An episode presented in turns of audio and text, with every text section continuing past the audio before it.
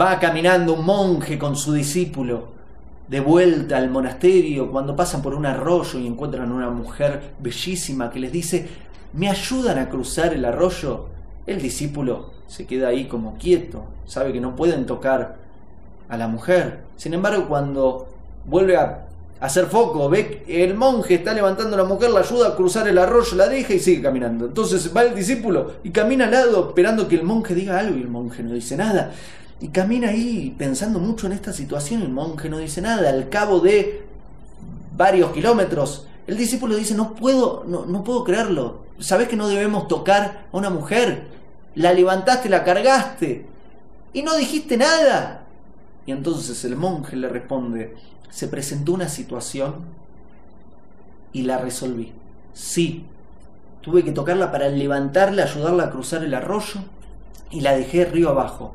Vos no respondiste a la situación, no la cargaste y sin embargo la seguís cargando desde hace varias horas. Eso es el apego.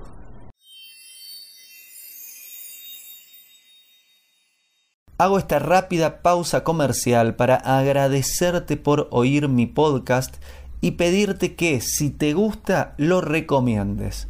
Si te gustaría adquirir alguno de mis libros, podés encontrarlos en su formato físico y digital en Amazon y en su formato audio en Audible.